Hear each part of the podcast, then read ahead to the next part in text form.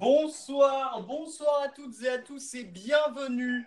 Je suis très très content. Alors là, là, je suis très content de vous retrouver ce soir. Vous êtes en direct sur Blabla Foot. Blabla Foot, c'est la seule radio où les chroniqueurs, c'est vous. Nous sommes le jeudi 4 juillet 2019. Il est 21h. Vous êtes en train d'écouter la première édition du Café Crème. On va rappeler le concept euh, dans un petit moment. Vous êtes en voiture, vous êtes chez vous, vous êtes au stade. Peut-être, peut-être même vous êtes au stade, oui, oui.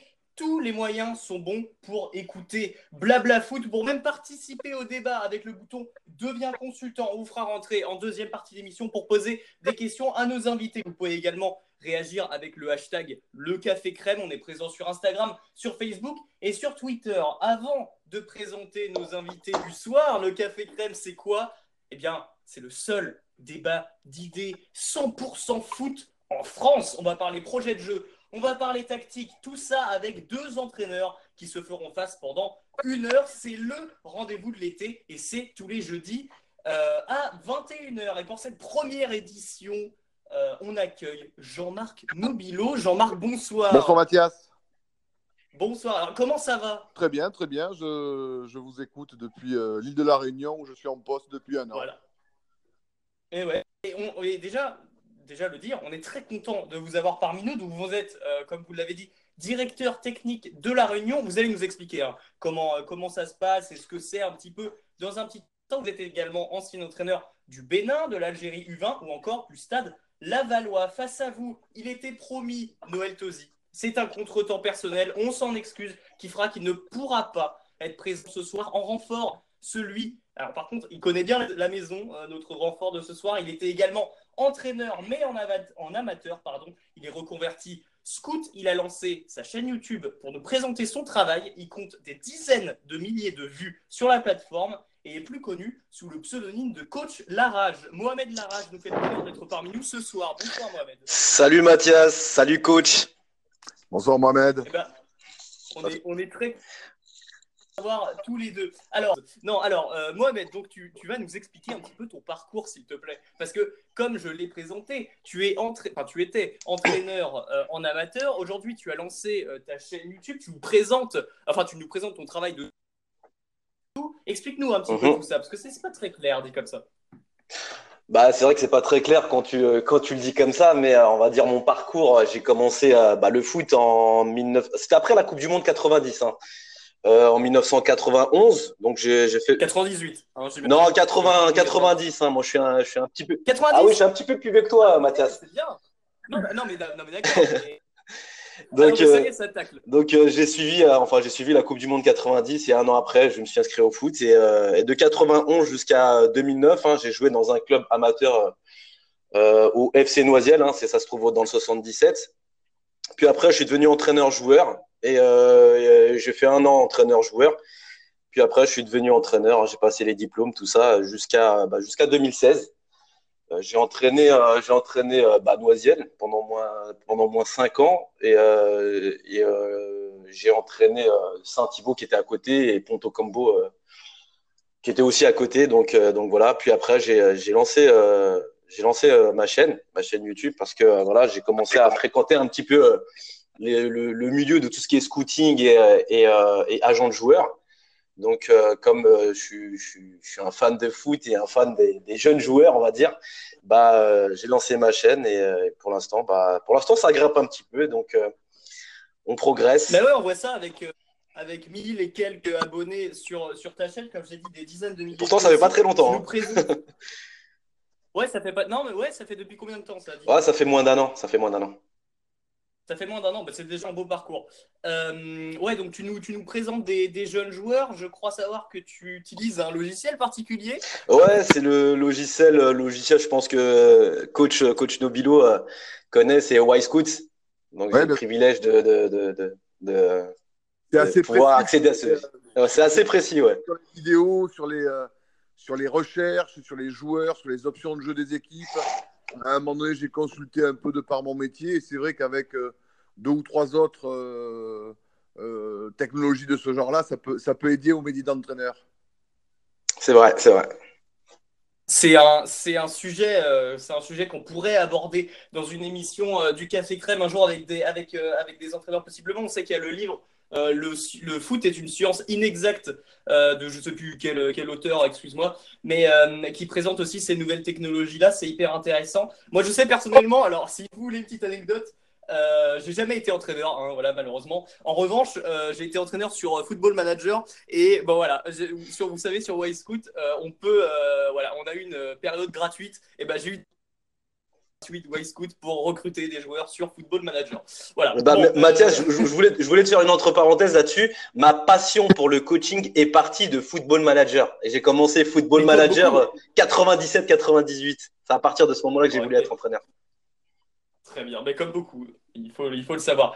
Euh, bah, très bien. Jean-Marc Nobilo, alors vous êtes directeur technique de La Réunion. Alors, directeur technique de La Réunion, savoir euh, en, quoi, en quoi ça consiste tout J'ai été nommé il y, a, il y a une année euh, sur proposition du président Etev, qui est, qui est, le président historique depuis une quarantaine d'années ici, que j'avais côtoyé il y, a, il y a 25 ans venant apprendre le, le métier d'entraîneur ici avec des, des, clubs locaux comme Saint-Denis ou le Tampon et en ayant des expériences aussi de direction de, centres de formation.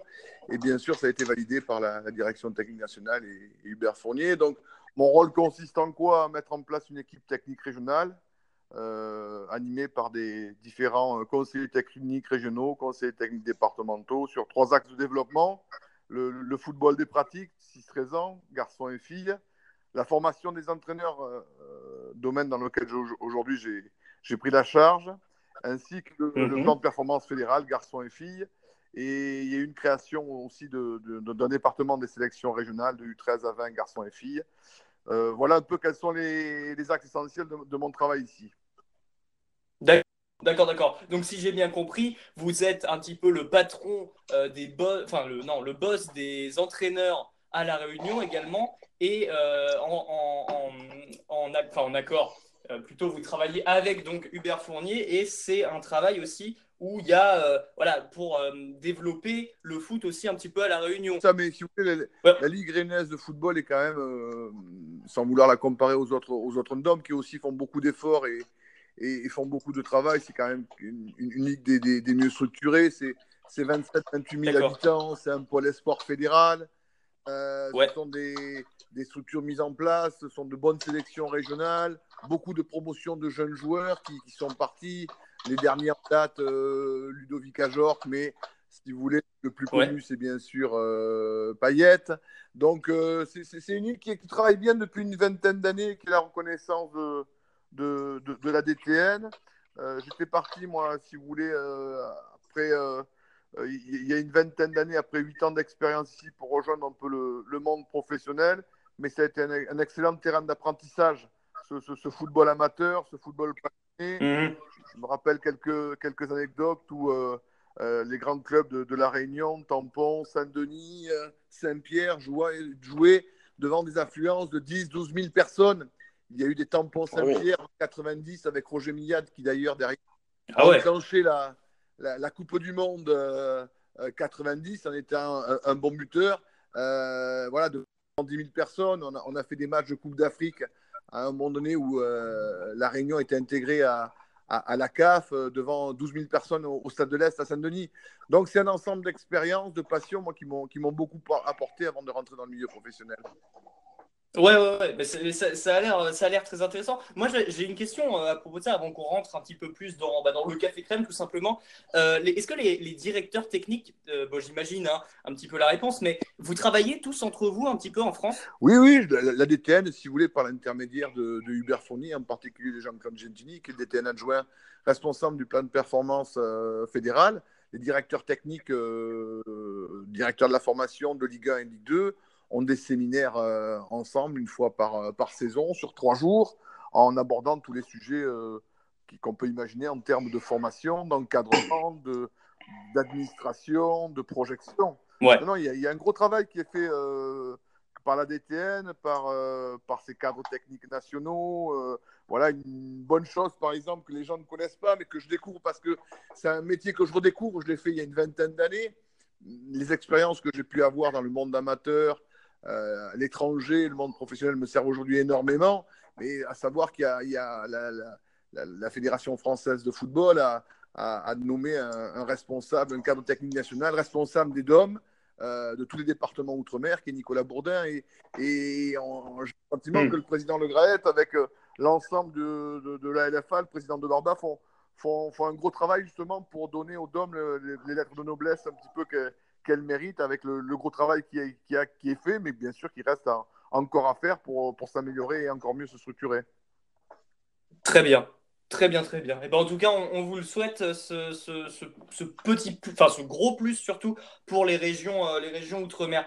Euh, ben, très bien, merci déjà de cette, de cette, ouais, de cette présentation. je vous propose qu'on rentre, allez, on va rentrer dans le vif du sujet et de l'émission, surtout avec la petite introduction. Moi, il y a un truc que j'aime bien, c'est les stades. Voilà. Et ben finalement, le stade préféré d'un homme, enfin ou d'une femme, hein, d'un humain tout simplement, et eh bien c'est ce qui reflète aussi un petit peu son, son sa personnalité. Et ben moi, je vous ai demandé de choisir un stade qui vous tient à cœur et de nous expliquer pourquoi en deux, trois phrases. Euh, Mohamed, coach Larage, je te, propose de, je te propose de commencer. Quel est ton stade favori? Bah, J'aurais pu dire euh, le Parc des Princes parce que voilà, hein, je vais le cacher à personne, mais je suis fan du PSG, bien sûr. Mais euh, en fait, le premier stade vraiment que, que, que, que j'ai aimé par sa structure et, et aussi euh, par l'époque aussi, parce que euh, comme je te l'ai dit tout à l'heure, euh, j'ai commencé par la première compétition que j'ai vue de ma vie, c'est la Coupe du Monde en Italie. Oui. Et en fait, j'étais fasciné par San Siro. Giuseppe Meazza pour, pour, pour les intéristes. enfin, Giuseppe Meazza Je ne sais même pas si c'est Giuseppe Meazza pour les intéristes ou les milanistes, je ne me rappelle plus. Et euh, mais en fait, ouais, Giuseppe Meazza, c'est l'Inter. Hein. Ouais. Et euh, en fait, ce qui m'attriste, et je pense, je pense que coach euh, coach Nobilo euh, va me confirmer ça, c'est qu'il va être détruit. Oui. Il va être détruit dans, dans très peu de temps, et, et franchement, c'est ça qui m'attriste le plus parce que ce, ce, stade, il est récent, il a, il a à peine que, il a moins de 30 ans, donc donc, toi, tu euh, nous as choisi, tu nous as choisi donc soit Giuseppe Meazza, soit euh, San Siro. bah les deux, c'est les, c'est les deux, c'est les deux appellations quoi. C'est un petit, ouais, c'est c'est un hommage à ce stade-là et j'espère que cette année j'aurai l'occasion euh, d'y aller. Très bien. Donc San Siro pour coach Lara. Jean-Marc Nobilo nous a choisi peut-être un stade d'outre-mer, peut-être un stade de la Non, non, moi j'ai alors le stade rapport à mes expériences, c'est ce que j'ai pu vivre aussi un peu comme comme sentiment, comme émotion avec Noël Tosi qui devait être l'invité. Euh, j'avais eu beaucoup de sensations positives euh, euh, avec Angers. Nous nous étions déplacés à Geoffroy Guichard. J'ai vécu oh. deux, deux, moments. en tant qu'adjoint avec Noël Tosi, on avait fait un, très bon 0-0 qui nous avait permis de nous sauver avec Angers. Et peut-être avec une expérience un peu plus négative avec Le Havre ou avec une équipe très jeune, on avait perdu 2 à 0. Mais à l'échauffement, quand vous rentrez, vous préparez, même si le public n'est pas encore là, il est très très présent. Il y a, il y a une espèce d'atmosphère euh, spéciale que je n'ai pas ressenti dans, mes, dans mes expériences, moi, euh, différentes, que ce soit euh, en championnat de France, en Coupe d'Afrique ou dans d'autres compétitions. Et après, j'ai aussi un, côté cœur, c'est de Chazot, puisque j'ai commencé ma carrière, moi, de formateur dans les années 96-99, et avec mon équipe de CFA et, une grande génération de jeunes qui étaient les, les Diawara, les, Chibonda, les, les Mazur euh, euh, et les Mansouri, et, certainement j'en oublie. Euh, j'ai fait mes premières Sacrée génération.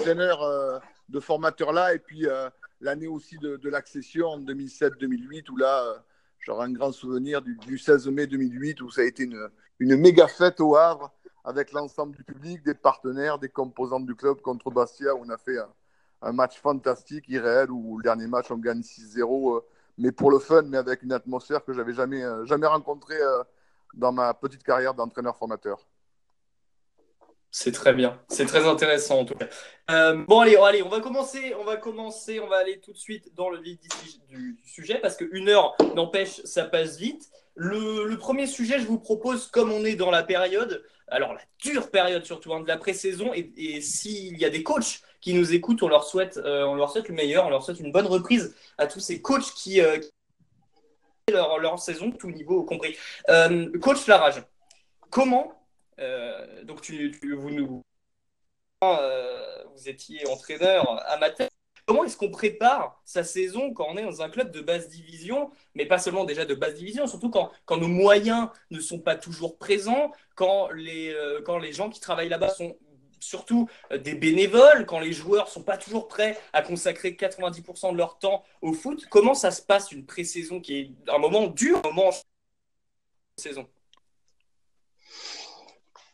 Bah, euh, L'objectif de la préparation estivale, hein, euh, c'est de sortir de sa zone de confort. Hein. Euh, il faut qu'à chaque entraînement, ça soit primordial. Et, et, et en fait, c'est toujours basé, je pense que coach va, va me confirmer, c'est vraiment, c'est vraiment axé sur le physique et de se rapprocher au maximum de son poids de forme. Ouais. Mais aussi, il y a aussi, il y a aussi comment dire, il y a aussi une part de technique. Il y a une part de technique, c'est retrouver au max ses sensations et aussi euh, mettre l'accent sur son, sur son hygiène, c'est-à-dire en, gros euh, zéro écart, zéro écart. Mais ce qu'on demande dans une préparation à, son groupe, c'est surtout de l'assiduité, du professionnalisme, de la rigueur et surtout de la détermination. Très bien. Et, toi, ton ressenti justement de ce que tu as, as eu comme, expérience avec tes équipes, avec tes joueurs, c'est entre ce que tu nous dis là et la vérité, comment ça se passe avec des voilà avec des, des, infrastructures pas tout enfin non pas tout pas que les infrastructures hein, c'est pas les moyens ne font pas ne font pas l'équipe ou le club mais euh, comment ça se passe dans des clubs tout simplement de basse division surtout c'est quoi le, Bah, euh, on est constamment en train de s'adapter. Hein. Euh, il y en a beaucoup qui sont en vacances. Au tout début, on est, allez, on est 5-6. Après, on commence à être 10, 15, 20. Après, vers la fin, on est 30. Parce que voilà, quand on, quand on prépare une saison, et surtout quand on fait euh, la préparation estivale, euh, c'est quelque chose de super important parce qu'en en fait, euh, si on fait pas de préparation, bah, on court toute l'année après son physique. Mais vraiment toute l'année. C'est pour ça qu'il faut mettre l'accent dessus. Et, et c'est vrai que quand on a des moyens limités, bah, on s'adapte. On s'adapte. Mais généralement, généralement, ça se passe bien à ce niveau-là.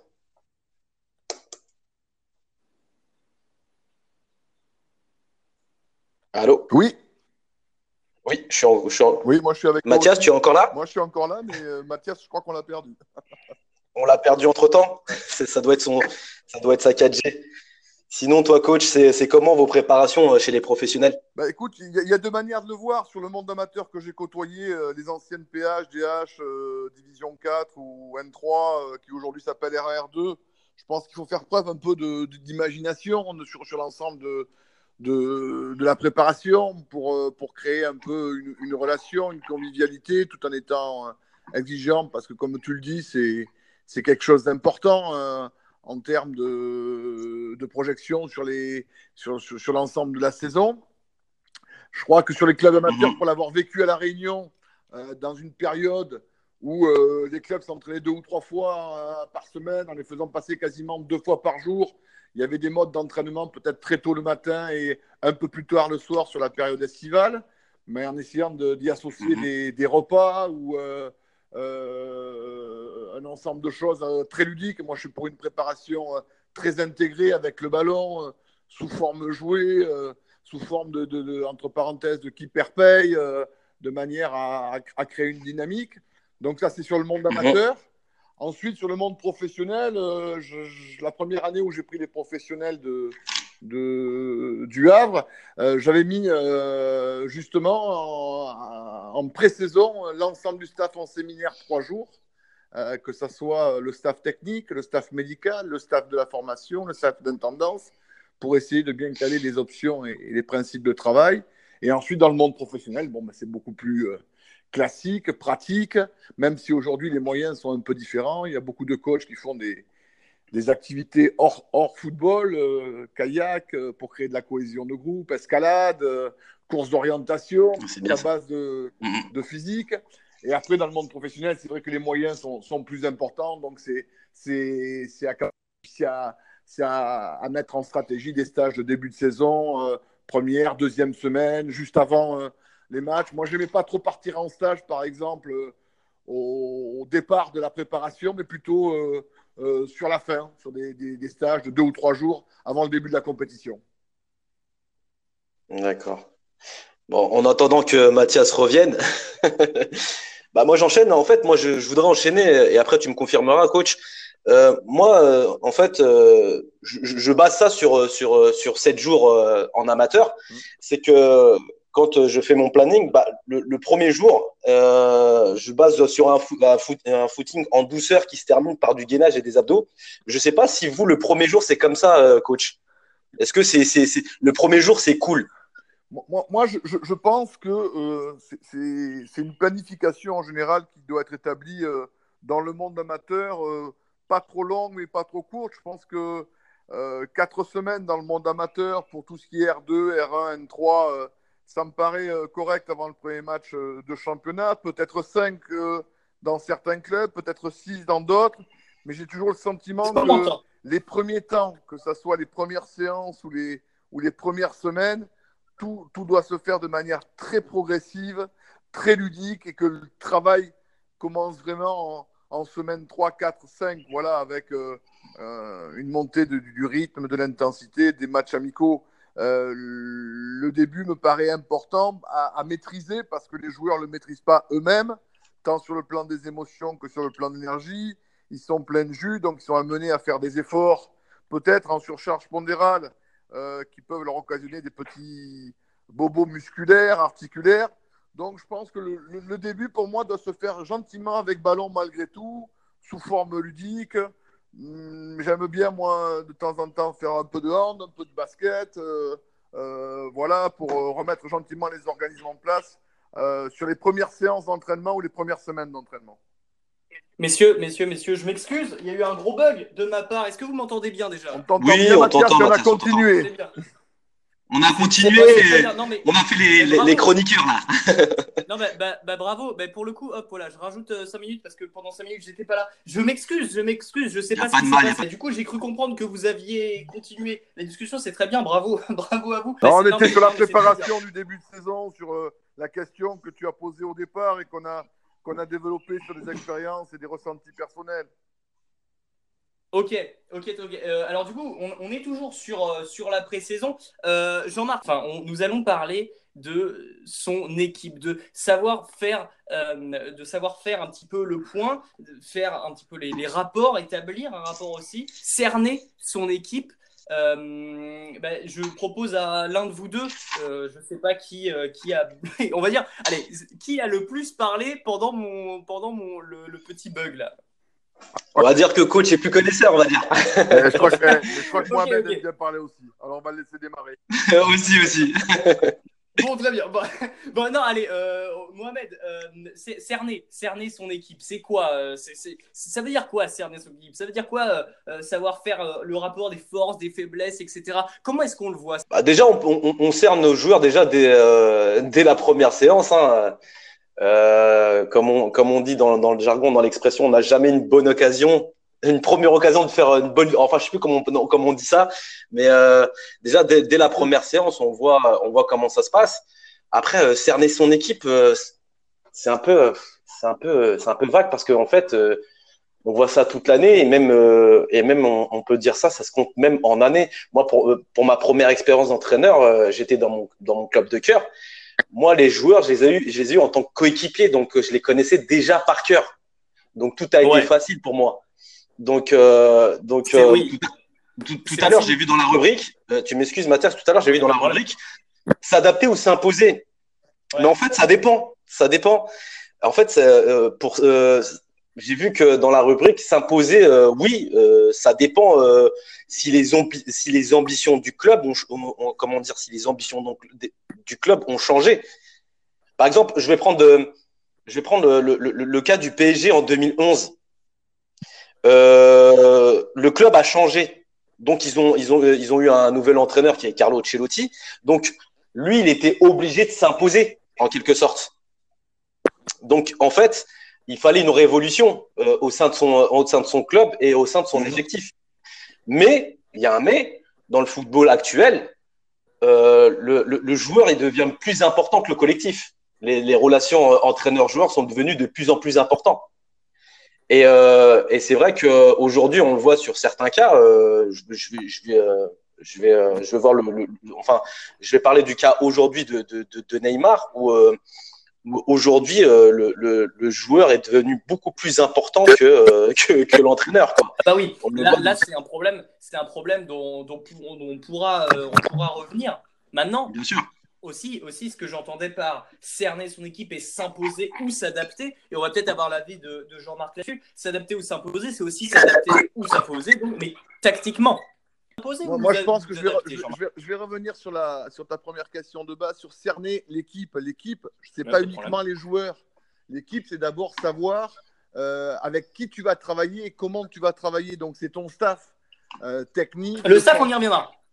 Le, le, staff, on y reviendra. Maintenant, moi, ce que, ce que j'aimerais savoir, c'est vous deux, même aussi, hein, c'est quoi Enfin, il y a une question surtout qui revient beaucoup, c'est les différentes. Enfin, il y a des entraîneurs, voilà, qui. Ça paraît tout con dit comme ça, mais qui s'adaptent, qui savent s'adapter aussi, ou alors ceux qui imposent, qui imposent leur style, qui imposent leur, euh, leur, leur management, qui imposent leur tactique. Euh, vous êtes quel genre de, coach Moi, si on reviendra sur le, sur le problème des staffs, parce que c'est quand même un sujet important euh, et c'est une partie importante d'un résultat ou de la construction d'un résultat, sur, euh, que ce soit dans le monde amateur ou le, ou le monde professionnel. ton équipe, oui, c'est la grande question. Est-ce que tu fais en fonction de, de l'adversaire ou, ou, ou alors est-ce que tu joues sur tes options? Moi, par expérience, je me sers énormément de la préparation pour essayer de définir euh, ce que tout le monde appelle le projet de jeu, les options de jeu, la philosophie de jeu et les, grandes idées directrices quand on a le ballon ou quand on n'a pas le ballon. Donc je me sers de ça et je dirais que à 70-80%, j'essaie d'imposer euh, euh, un style de jeu avec des idées par rapport à, par rapport à un vécu et par rapport à, des expériences et aussi des, des, des, envies de jouer. Et, et, une adaptabilité de ton équipe à 20-30% par rapport aux forces de l'adversaire. Donc, quand tu es dans le monde amateur, je vois plus la, solution d'essayer de développer une forme de jeu, des options de jeu par rapport à ce que tu penses, par rapport à ce que tu connais, plutôt que de, s'occuper réellement et sincèrement toujours de l'adversaire. Quand tu es dans le monde professionnel, j'ai envie de te dire, sur la Ligue 2, tu peux rester sur l'option 1, essayer d'imposer ton style de jeu euh, par rapport aussi aux qualités de tes garçons, par rapport aux, aux, qualités des garçons que tu as recrutés par rapport à ton style de jeu. La, Ligue 2, tu peux y aller. Le National, tu peux y aller. Par contre, sur la Ligue 1, tu as un paramètre qui est important, c'est l'adversaire. Mais en fonction de, bah, de l'objectif de, saison que tu as, de la configuration du club, de ton niveau de joueur, de, de, ton budget aussi, eh, tu es obligé un peu de, de faire peut-être un 50-50, essayer d'imposer ton, ton style. Il y a Roger Lemaire qui disait il y a une trentaine d'années, on ne joue pas de la même manière à Marseille qu'à Lens, donc on n'entraîne pas de la même manière eh ben, je, peux le, je peux le voir avec l'expérience que j'ai vécue. Euh, j'ai envie de vous dire, euh, on ne joue pas de la même manière au Havre qu'à Auxerre, donc on n'entraîne pas de la même manière parce que l'identité euh, régionale est un, peu, est un peu différente. Mais je pense qu'en on est beaucoup plus obligé de tenir compte de, de l'adversaire. Oui, vous, vous, avez dû tenir compte de, de, ça, justement, de cette. Bon, on va dire que c'est culturel, hein, euh, vous avez dû subir ça, des changements de, voilà, de management parce que euh, euh, bah, au Havre, c'est pas la même chose qu'à OCR. Je, pense que si vous voulez réussir une mission sportive, un objectif sportif, un objectif football, vous êtes obligé d'intégrer, et ça c'est ce que j'ai vite appris en faisant beaucoup d'étrangers ou en, ou en, bougeant pas mal. Vous êtes obligé d'intégrer la, culture générale d'un pays sur le plan politique, sur le plan religieux, sur le plan social. Euh, la culture sportive d'un pays ou d'une région et donc la culture football. Si vous n'intégrez pas ces deux ou trois données, euh, vous allez passer à côté un peu de la population joueurs que vous avez et vous n'allez pas avoir les bons, les bons codes pour les amener dans le projet sportif. Et le projet sportif, c'est un résultat sportif à avoir en fin de saison. D'accord. Très bien. Mohamed, euh, Mohamed Larage, c'est quoi votre identité de jeu? Bah moi, euh, ma philosophie de jeu, elle, a toujours été la même depuis que je suis entraîneur. Même, euh, enfin, en tant que joueur, c'était à l'ancienne quand même. Mais euh, parce que moi, j'ai connu les années 90 où, je sais pas, coach, coach Jean-Marc va me confirmer où je m'en rappelle qu'il y avait un stopper et un libéraux. Mais au fur et à mesure, au fur et à mesure du temps, dans les années 2000, c'était basé sur, qui était, qui était très à la mode à l'époque parce qu'on était sur sur euh, l'équipe du Barça, euh, l'équipe du Barça et surtout l'équipe du Milan de Carlo Ancelotti.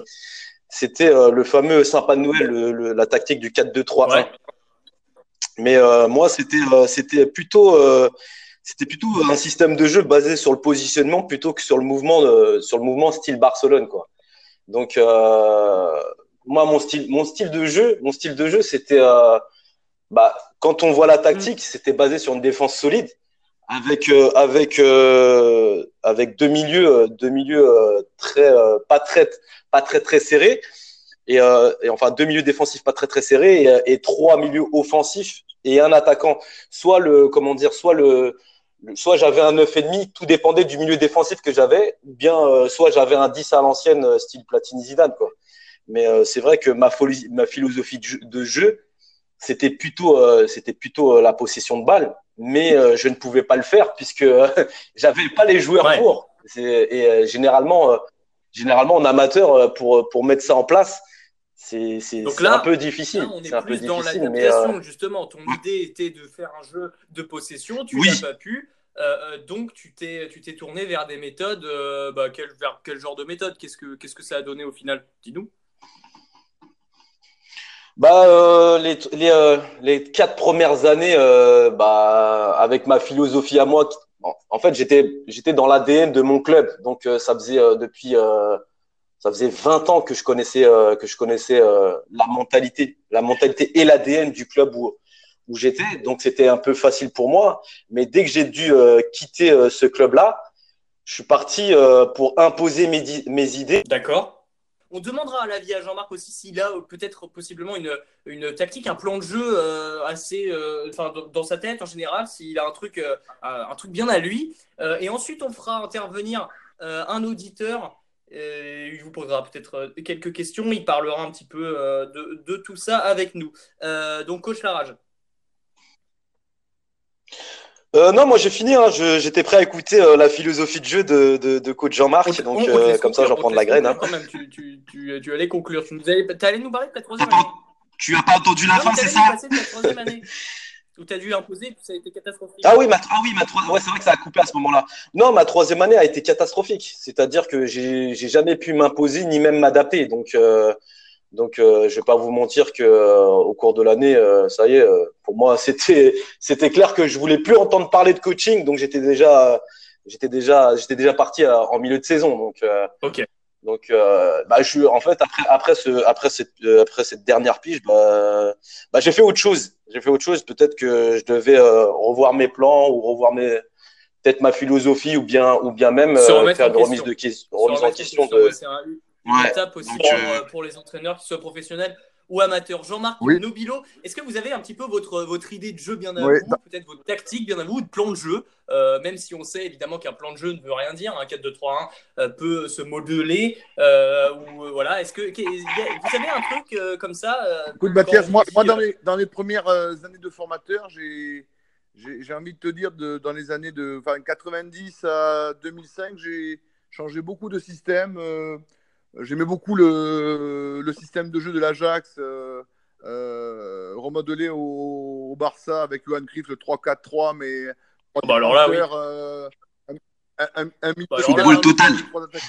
En formation, j'ai beaucoup expérimenté ça euh, avec d'autres systèmes, un 4-4-2 en losange, un 4-4-2 à plat. Mais euh, sur mes dernières expériences, que ce soit avec les réserves pro du Havre, d'Auxerre ou avec le, le Havre en pro, J'étais, euh, j'aimais beaucoup le 4-4-2, deux lignes de 4 bien compactes en distance, euh, avec deux attaquants, parce que euh, deux attaquants, ça laisse quand même beaucoup de possibilités pour s'appuyer.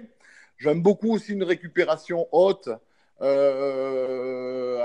en allant essayer d'harceler le, l'adversaire dans les premiers temps du match très haut.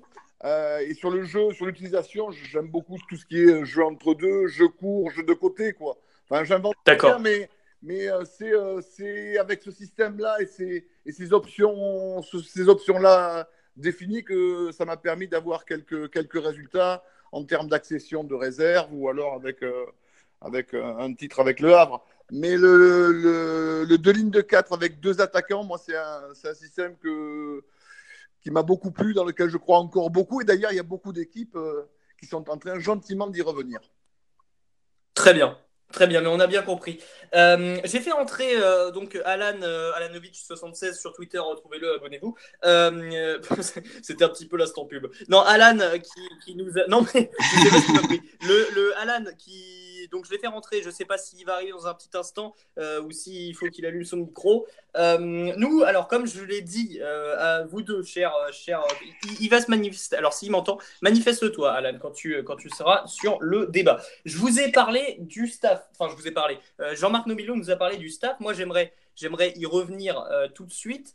Oui, bonjour. Le staff. Ah, voilà, Alan.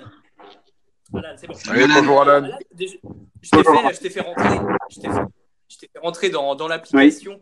Euh, savoir déjà, premièrement, est-ce que tu as peut-être des, peut des questions à poser qui t'étaient venues en tête à, ces, à nos deux coachs avant, euh, avant de faire peut-être participer un petit peu au débat?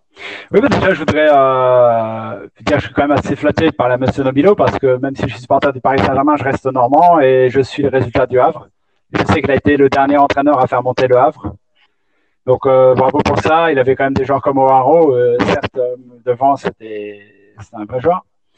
Et moi, j'aurais une question par rapport justement aux entraîneurs de Ligue 1 et Ligue 2. on a souvent tendance, quand on a des doutes, à, essayer de bloquer l'adversaire. Et parfois, on a des matchs où les deux coachs essayent de bloquer les, deux adversaires. Et est-ce que finalement, quand on a des doutes, est-ce que euh, on ne laisse pas tomber nos, principes et qu'on n'est pas un petit peu trop frileux? Alain, tu vois, il y, a deux manières d'y répondre par rapport au niveau. Euh, j'ai envie de te dire, en, Ligue 2, euh, j'avais vraiment une, philosophie bien précise que, que j'ai définie, de ligne de 4 avec un pressing go, en essayant d'aller marquer le premier, parce que très souvent, quand tu marques le premier, des stats ont été faites, que sur 5 matchs, tu en gagnes 2, tu fais deux matchs nuls et, tu en perds qu'un. Ça veut dire que c'est un accès vers le, bon résultat. Euh, donc, euh, j'ai réussi à le tenir, à l'imposer en faisant beaucoup de turnover avec des jeunes et ça m'a pas trop mal réussi. En Ligue 1, j'ai voulu, essayer de le mettre en place, mais, le niveau technique était tellement supérieur au potentiel de, notre équipe qui était en devenir qu'à un moment donné, j'étais obligé d'un peu de reculer pour essayer de, limiter la casse. Et je crois que là où tu as raison, c'est qu'à un moment donné, euh, pour l'avoir vécu de deux manières différentes, une année j'ai envie de te dire, super brillante et une année un peu cata. Euh, ben, à un moment donné, quand tu n'arrives pas à imposer ton style de jeu, tes options de jeu, tu doutes, tu recules un peu sur tes principes de jeu, tu laisses le jeu à l'adversaire, et à ce moment-là, ben, tu n'es plus toi-même et tu as moins de chances de, faire de bons résultats. D'accord. Euh, et justement, euh, par rapport à ça aussi, parce que bon, tu as connu une montée en Ligue 1, et, ma, question aussi se portait sur je vois, il y a beaucoup d'équipes qui font de beaucoup de nombreux, nombreux, nombreux transferts. Est-ce que justement euh, aussi le fait de, chambouler un effectif comme ça avec beaucoup de transferts, est-ce que ça peut euh, causer des, problèmes dans le, temps d'adaptation euh, de, l'équipe, le temps de, l'apprentissage, le temps de connaître les joueurs? Et est-ce que justement ça peut être préjudiciable sur le plan sportif? Écoute, Alan, ça, dépend un peu de la configuration de ton groupe. Moi, voilà, j'avais répondu positivement à la, proposition de Jean-Pierre Louvel, euh, qui m'avait fait confiance alors que j'étais euh, sans grade quasiment, ou alors uniquement un formateur, parce que j'avais un groupe très jeune, encadré par quelques anciens, et ça me convenait bien. Je le connaissais bien, ce groupe-là, puisque j'étais au club depuis deux ou trois ans. Après, quand tu es dans une situation où tu prends un club, euh, voilà, tu changes de club, que ce soit de Ligue 2 vers la Ligue 2, de la Ligue 2 vers la Ligue 1 ou de la Ligue 1 vers la Ligue 1, tu as une phase d'adaptation euh, avec certaines problématiques. Est-ce que c'est toi qui fais le recrutement? Est-ce que c'est ton président, ton directeur sportif? Est-ce que quand tu demandes un profil, tu as vraiment ton profil pour l'adapter à ton système ou tu as un autre profil en fonction du budget? Bah, Il y, a un ensemble de choses qu'il faut réduire un maximum dans les 4 à 6 semaines de préparation, alors que c'est une période où tu as besoin d'un peu de temps. Donc, il y a tout un tas de paramètres qui font que, comme tu le précises, euh, ben, c'est très difficile. Et puis aujourd'hui, il y a plein de choses qui ont changé. Quoi. Euh, voilà, faut pas avoir peur de se le dire. Hein. En, Ligue 1, il y a très peu d'entraîneurs qui font le recrutement. Ce sont les directeurs sportifs, les directeurs généraux, les présidents. Et c'est toujours un peu délicat de ne pas faire le recrutement quand tu sais, toi, euh, les, ta philosophie de jeu, ton projet de jeu sur le plan offensif, sur le plan défensif. Donc, il y a un ensemble de choses. Et puis, il y a aussi le nerf de la guerre. Hein le nerf de la guerre, c'est que ton recrutement, euh, tu le fais par rapport à ton budget, par rapport à ton classement budget, et que euh, tu vas pouvoir demander des choses à ton président, bien sûr, en fonction de la bourse qu'il va pouvoir t'allouer. Donc, tous ces paramètres, ces conditions font qu'à un moment donné, la sauce peut prendre euh, assez facilement ou un peu moins, un peu moins facilement. Très bien. La complexité. Euh, Alan, désolé, Alan, désolé de te couper. On va essayer d'avancer un petit peu. Donc, n'hésite pas à intervenir aussi euh, si tu veux poser quelques questions ou apporter euh, une, expérience possible, hein, peut-être. avant, bon, on va. J'avais noté un petit truc tactique sur la Ligue 2, mais peut-être qu'on y reviendra après au final. L'important d'abord, c'est de parler du staff parce que le staff, on dit souvent que c'est plus qu'une aide et que l'adjoint, c'est aussi quelqu'un sur qui on peut compter surtout. Moi, j'avais une question. Déjà, on va, on va commencer avec coach Larage. Euh, ça peut paraître bête, mais pour remettre le contexte et pour nos auditeurs, comment, comment est-ce que ça se trouve déjà en adjoint? Bah, en fait, euh, avoir un adjoint, c'est primordial. Hein. C'est même dans le monde amateur. Hein. Bah, pour, pour, pour, le trouver déjà, il faut commencer par les bases. Il doit avoir beaucoup d'atomes crochus avec le coach numéro 1. Déjà, ça c'est ça c'est ça c'est euh, primordial. Et après, il y a après il y a deux types d'entraîneurs. Hein. Il y, en a qui délèguent ça peut être un, coach qui délègue, hein, euh, mais c'est euh, comment dire. Mais il y en a, il y a, des, les coachs numéro un qui préfèrent maîtriser. mais le tout, en fait, le tout, c'est d'avoir la même philosophie de jeu, avoir un discours similaire, quoi, et, euh, avoir la même approche collective. Mais le, le, plus important vraiment pour avoir un, coach adjoint, et je pense que coach Jean-Marc va me, va me le confirmer, il doit être fiable. Il doit être fiable. On prend l'exemple de Zizou au Real Madrid. Euh, le, Florentino Pérez a essayé, enfin le directeur Butragueño a essayé de, de lui imposer euh, Santiago Solari. Hein, je prends mm. un exemple comme ça. Hein. Mais lui, il a voulu prendre son coach de, de, toujours, euh, enfin son coach adjoint de, toujours, David Bettoni. Et, et, pour moi, et pour moi, c'est tout à son honneur parce que les deux, ils se connaissent par cœur, donc ils ont la même philosophie. Donc même dans le monde amateur, avoir un, un, coach adjoint, c'est super important, mais surtout d'avoir d'avoir des atomes crochus, des atomes crochus et euh, avoir la même philosophie très bien, surtout. Très bien, très bien. Quel, euh, quel, rapport vous entretenez avec, euh, avec votre staff bon, J'aimerais qu'on continue avec coach Larage parce que les questions d'Alan étaient surtout orientées vers Jean-Marc. Bien sûr. coach, coach Larage, c'est quoi C'était quoi ton rapport avec ton staff? Et en amateur surtout Est-ce que peut-être qu'il y a une différence avec le monde pro? Jean-Marc nous le dira. C'est peut-être plus social, j'en sais rien. Bah en fait c'était euh, c'était euh, c'était social, c'était amical, c'était fraternel. Moi mon moi sincèrement mon coach adjoint euh, il s'occupait de juste de placer les plots et parce que j'avais déjà un planning de placer les plots et, moi en fait moi je délègue pas l'entraînement, c'est pas un manager à l'ancienne comme en Angleterre. J'étais plutôt tu places les plots, tu places ceci et moi je fais l'entraînement et à la fin on faisait un on faisait un, un bilan de, de l'entraînement si ça s'est bien passé. Et puis voilà quoi. Et, euh, et après tout ce qui était euh, tout ce qui était euh, jour de match, bah, je le consultais sur la liste, sur la liste des joueurs, et, et je lui demandais son avis. Et mais à la fin j'avais le j'avais le dernier mot. Donc c'était plutôt ça. Très bien, très bien, très bien. On va demander l'avis à Jean-Marc Nobilo, notre autre coach présent ce soir. c'est quoi? Bah voilà, vous, qu'est-ce que vous entretenez? Enfin, vous avez vous non, pardon, je me allez, on cadre tout ce que je vais dire c'est vous avez un, adjoint qui vous suit, euh, qui vous a suivi toute, euh, toute votre, pendant toute votre carrière. Euh, moi, je pense qu'il y a des notions qui sont importantes qui s'appellent équilibre et complémentarité. Par exemple, moi, je viens du monde amateur. D'accord, j'ai joué en, PH, en DH, en D4, en D3.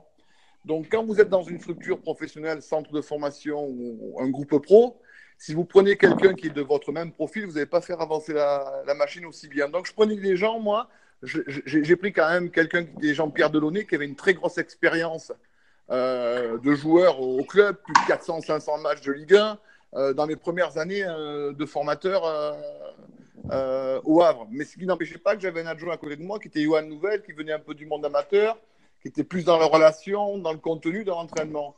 Ensuite, quand je suis monté avec les professionnels, j'ai pris quelqu'un comme Patrice Monteil, qui, pareil, avait 300-400 matchs de Ligue 1 et Ligue 2, et qui m'apportait une connaissance importante euh, euh, de vestiaire, de relations avec les joueurs, de crédibilité.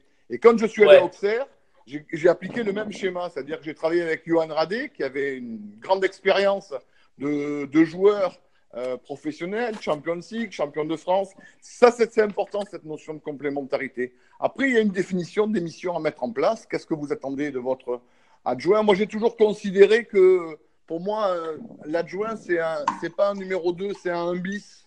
Euh, d'ailleurs, c'est comme ça que je travaillais avec Noël Tosi. Et quand Noël m'avait fait la, la proposition. Ah, mais vous travaillez avec, euh, avec Noël Tosi Ah, c'est. Oh Et c'est pour ça que quand, Noël m'avait fait la proposition de venir travailler avec lui à Angers, je, je m'étais permis de lui dire Noël, moi, si c'est pour être un numéro 2 ou un numéro 3, moi, je considère le, poste comme un numéro 1 bis. Et lui, en plus de ça, c'était un profil qui l'intéressait. Donc, tout dépend un petit peu de, de comment vous souhaitez euh, définir les tâches, parce qu'après, vous avez une équipe à fédérer avec un ou deux adjoints, avec un entraîneur des gardiens, un préparateur athlétique. Moi, j'ai intégré aussi le directeur de la formation et l'entraîneur de la CFA, le staff médical. Vous avez quand même un management à faire avec 8-10 personnes. Donc, euh, tout dépend un peu de comment vous concevez la tâche, mais ces deux notions d'équilibre et de complémentarité me paraissent importantes. Non, mais c'est super intéressant ce que vous dites. Au-delà du fait que Noël Tosi était, euh, était votre adjoint, euh, bah déjà, en fait, c'est pas une si mauvaise chose. J'étais son adjoint. Oui, pardon, pardon, pardon. Oui, pardon, pardon, je me suis, je me suis emmêlé les pinceaux. Euh, au-delà du fait que vous étiez donc son adjoint et du fait que bah, c'est d'autant plus intéressant peut-être qu'il ne soit pas là, parce que comme ça, on a deux avis. Parce que si vous vous connaissiez, ça aurait été.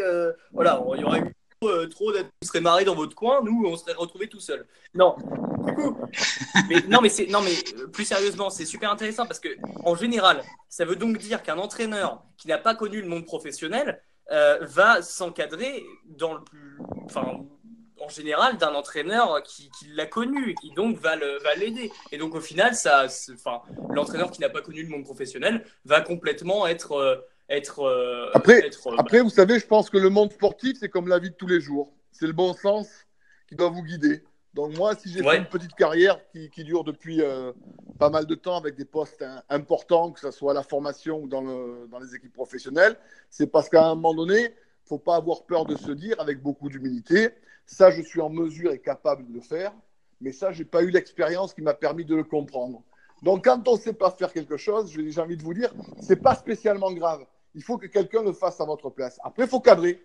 Parce qu'aujourd'hui, on est avec des générations peut-être un peu différentes qu'il y a une dizaine ou une quinzaine d'années, où ces générations-là, très rapidement, de un bis ou de numéro 2 ou numéro 3, veulent être très rapidement calife à la place du calife sans avoir fait l'épreuve. La notion de, patience ou d'impatience, aujourd'hui, elle est, elle est, elle est, euh, j'ai envie de vous dire, pas toujours très présente chez, les jeunes générations. Mais tout ça, ça se manage, ça se cadre. Mm, mm, mm. Il y a une définition des tâches, il y a des formes de, de, job description, comme disent les Anglais, de lettres de mission, et vous avez des réunions point bilan à faire pour à un moment donné, quand quelqu'un sort de, son champ d'intervention, de, de, le cadrer gentiment et de manière à ce que votre équipe, parce que le plus important, bien sûr que c'est le staff qui va vous aider à construire le résultat, mais ce sont vos joueurs et ce sont votre équipe. C'est eux que vous devez emmener à la, recherche de points. Mm. Très bien. Une petite question un petit peu euh, philosophique. On entre dans les euh, dix dernières minutes du, du, débat. Euh, Mohamed, qu'est-ce que tu as appris de ton staff? Qu'est-ce que j'ai appris de mon staff? La patience surtout. Parce que j'étais un peu, j'étais un peu colérique lorsque j'étais entraîneur j'étais beaucoup dans l'émotionnel et, euh, et, avec mon staff euh, parce que parce que en fait euh, lors de mon passage à, Saint-Thibault j'étais avec un ancien qui a connu le football des années 60 à l'époque Raymond Coppa et, et, Juste Fontaine et tout ça là. Mais avec avec les anciens avec les anciens j'ai pu j'ai pu me j'ai pu me contenir sur certaines choses j'ai pu, euh, j'ai pu apprendre beaucoup de choses en fait sur, euh, sur la philosophie de jeu, sur, euh, sur la gestion de l'effectif. Et parce que quand on est dans le feu de l'action, bah, on voit on voit, on voit pas tout. Et donc l'entraîneur adjoint, au moment où il y a des temps faibles, il, peut te murmurer à l'oreille ce qui ne va pas derrière pendant que toi tu t'occupes de l'attaque. Donc il y a plein de, y a plein de choses en fait. Quand on a un entraîneur adjoint bah, on voit beaucoup de choses qu'on ne voit pas parce qu'on est vraiment dans le, dans, dans, dans, le feu de l'action, dans, dans, dans les, dans, dans, dans, en fait, on est des passionnés, donc on est à, on est, on est vraiment pas, on est vraiment pas lucide à ce moment-là. Et, euh, et en fait, euh, l'entraîneur adjoint pendant le match peut te donner une dose de, Exactement, ouais. Euh, en, deux, en, allez, en 3-4 phrases, l'avis de Jean-Marc Nobilo là-dessus. Ensuite, on va passer vraiment plus dans le détail sur la préparation. Euh, vous avez appris quoi de votre staff? Je, crois que les staffs, ils se managent avec la connaissance du milieu que vous avez et l'âge que vous avez. Voilà, moi je pense que jusqu'à 40-45 ans, j'ai eu un management un peu directif, un peu, un peu autoritaire. Euh, après 50, j'ai un management un peu plus euh, responsabilisant, un peu plus souple. Donc euh, voilà ce que m'ont appris les staffs, c'est qu'à un moment donné, il faut trouver un, un management qui leur convient. ça me paraît important de le souligner.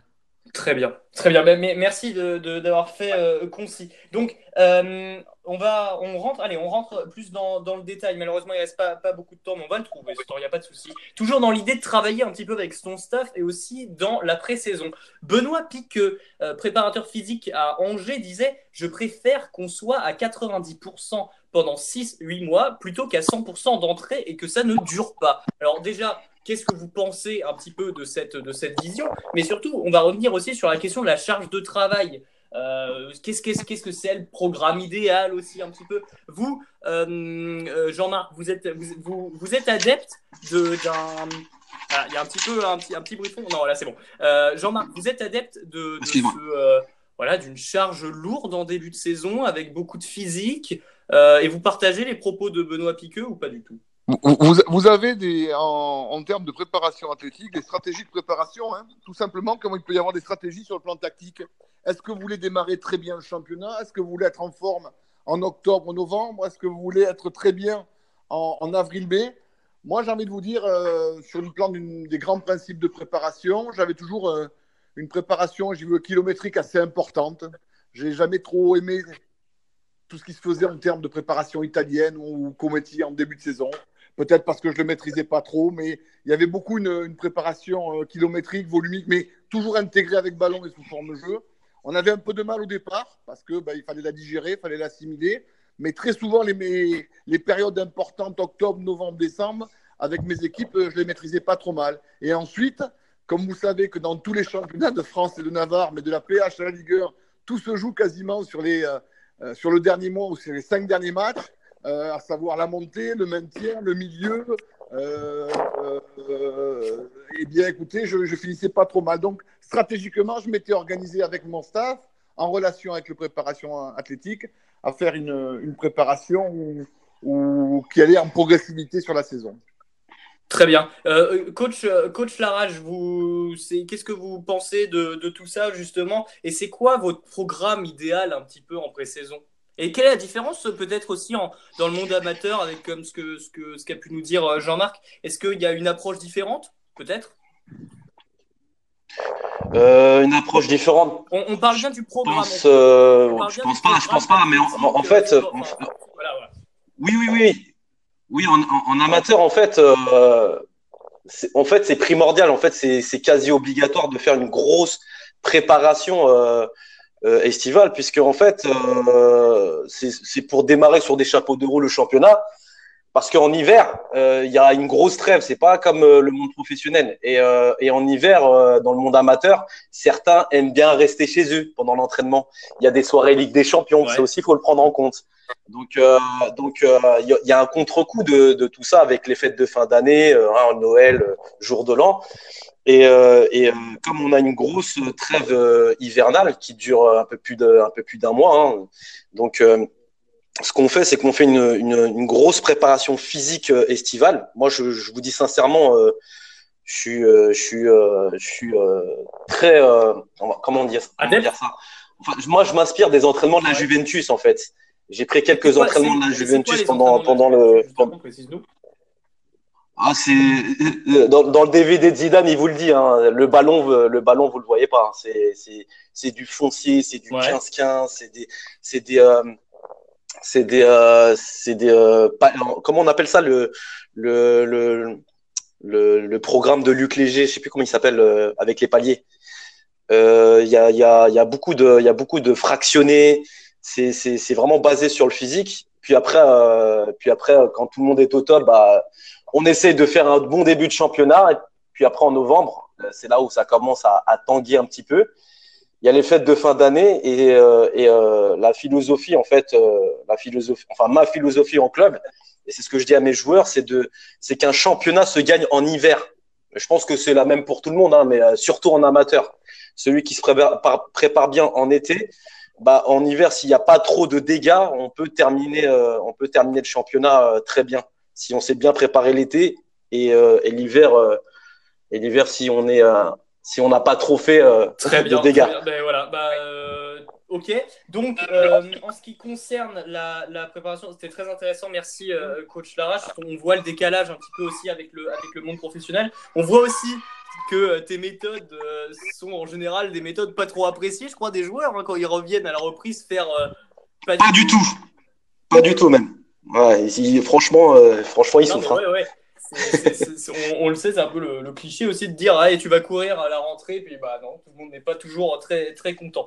Euh, pour, on, va, on va conclure un petit peu avec le côté plus euh, entraîneur, plus personnel. Est-ce que, alors que ce soit à la pré-saison ou même euh, en fin de saison, au moment de faire un bilan, bon, on fait rarement, bref, vous allez comprendre. Est-ce que vous fixez des objectifs personnels? Qu'est-ce que, quel, quel type d'objectifs personnels vous fixez? Alors, je ne parle pas forcément de résultats Hein, évidemment, parce que le résultat, ça dépend euh, de, l'équipe, etc.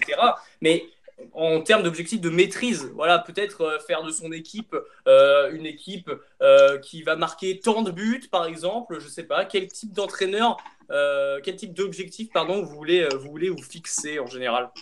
Jean-Marc Nobilo, par exemple, vous avez des objectifs, quand vous arrivez à la rentrée comme ça, vous dites, allez, en général, est-ce que, est que je peux devenir cet entraîneur-là? Je sais pas. Non, moi je pense qu'il faut revenir à, ce que, à votre question. Est-ce que vous managez selon vos options principes ou selon l'adversaire. Donc c'est la première chose à définir avec les joueurs, le cadre, les valeurs et les, grands principes de jeu. Mais sur les objectifs personnels, que ce soit dans le monde amateur, puisque j'ai entraîné à La Réunion dans le monde amateur, en formation ou dans le monde professionnel, j'avais un entretien en début de saison de 25-30 minutes avec chaque joueur où euh, gentiment il m'expliquait, euh, euh, il répondait à deux ou trois questions, son état d'esprit, ses motivations pour la saison, quels étaient ses objectifs personnels. Alors, dans les objectifs personnels, c'était quoi Combien de matchs titulaires, combien de matchs remplaçants, quelle efficacité pour un attaquant Et je lui posais aussi une question, comment il se voyait dans un an et dans trois ans Ça m'avait permis un peu d'identifier le profil de la personne.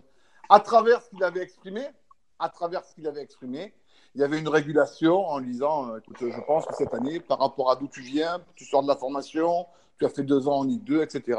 Voilà comment, moi, je, euh, comment, je voyais les choses en termes de nombre de matchs titulaires, euh, d'objectifs quantitatifs. Et, derrière, au-delà de ça, c'était un peu notre guide du routard pendant l'année qu'on contrôlait à peu près tous les mois et demi, deux mois. Donc j'avais à peu près facilement trois entretiens par trimestre avec euh, chaque joueur. Mais je vous dis du monde amateur, de la formation des pros, pour chaque fois essayer euh, de les remettre dans le chemin qu'ils avaient déterminé eux-mêmes ou qu'on avait co-construit ensemble. Ok. Ok, très bien. Euh, c'est bientôt la fin de l'émission. Je vous propose un, ouais, un petit jeu. Coach Lara, peut-être qu'on peut commencer. Trois, je veux trois mots d'ordre de ton football à toi. Trois. Trois mots. Trois mots d'ordre discipline, assiduité, sérieux. Rigueur, allez, j'en place un quatrième. C'est digne de, ta préparation physique d'avant-saison. Oui, oui, oui, oui, Jean-Marc Nobilo, trois mots d'ordre de votre football et on conclura là-dessus. Transpiration, investissement, c'est le même. Euh, prise d'initiative et plaisir. Ouais, ça fait quatre mots. Hein. Ouais, mais c'est le même. Transpiration, investissement. Euh, aujourd'hui, euh, c'est le même pour moi. Il n'y a, pas de champagne, il n'y a pas de spectacle, il n'y a pas de. non, mais. C'est en fin d'année. Mathias m'a posé la question au coach. Moi, j'avais juste une question, si je peux me permettre. Maintenant, des bonnes. oui, on, va, on va terminer sur la question de, de Alanovic. Ouais. J'avais juste une question, si je peux me permettre, parce que moi, je suis pas mal les préparations des équipes cyclistes, en sachant qu'il y a beaucoup de courses dans l'année et beaucoup de, de coureurs euh, cyclistes. Et justement, je me demande, euh, j'avais une question, est-ce que finalement, on pourrait, euh, est-ce qu'on pourrait avoir des, des, préparations décalées sur certains groupes de joueurs de façon à peut-être garder un, un, collectif qui soit, qui soit un petit peu en forme euh, tout au long de l'année, c'est-à-dire peut-être avoir des joueurs qui sont moins en forme en début d'année, plus en forme au milieu d'année, de façon à avoir une sorte d'homogénéité physique tout au long du championnat. Une, très bonne, c'est une très bonne question, Alan, parce que c'est un truc auquel j'ai réfléchi en formation ou en professionnel. Comme les groupes en professionnel ou en formation sont assez élargis, Hein, on est avec 25-30 joueurs.